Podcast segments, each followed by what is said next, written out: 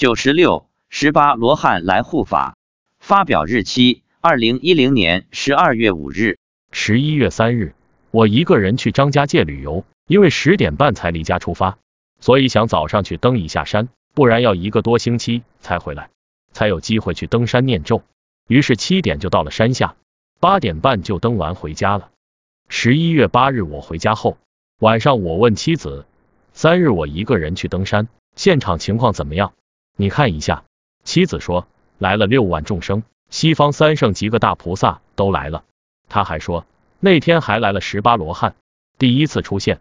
我便问十八罗汉有没有排什么队形？大概是以前看武打片看多了。妻子说没有。我问有没有放光摄受众生？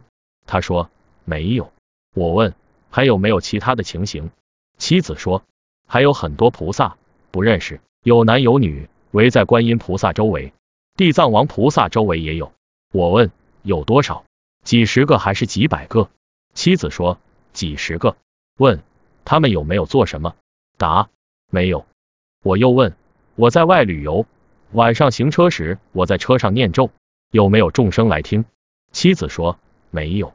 我问那观音菩萨在吗？答没有，有一点点失望。我问金龟喜欢张家界吗？答喜欢。十一月十日，我又是一个人去登山。妻子告诉我，今天只来了七八千众生，这些都是观世音菩萨挑出来的，学的比较好的。十八罗汉又来了，他们以后会经常来，会像九龙一样做护法，一直护持到众生往生。文殊普贤菩萨来了，给众生放光摄受。佛祖现在基本上每次都来。我问妻子，那下一次往生会在什么时候？妻子说。春节。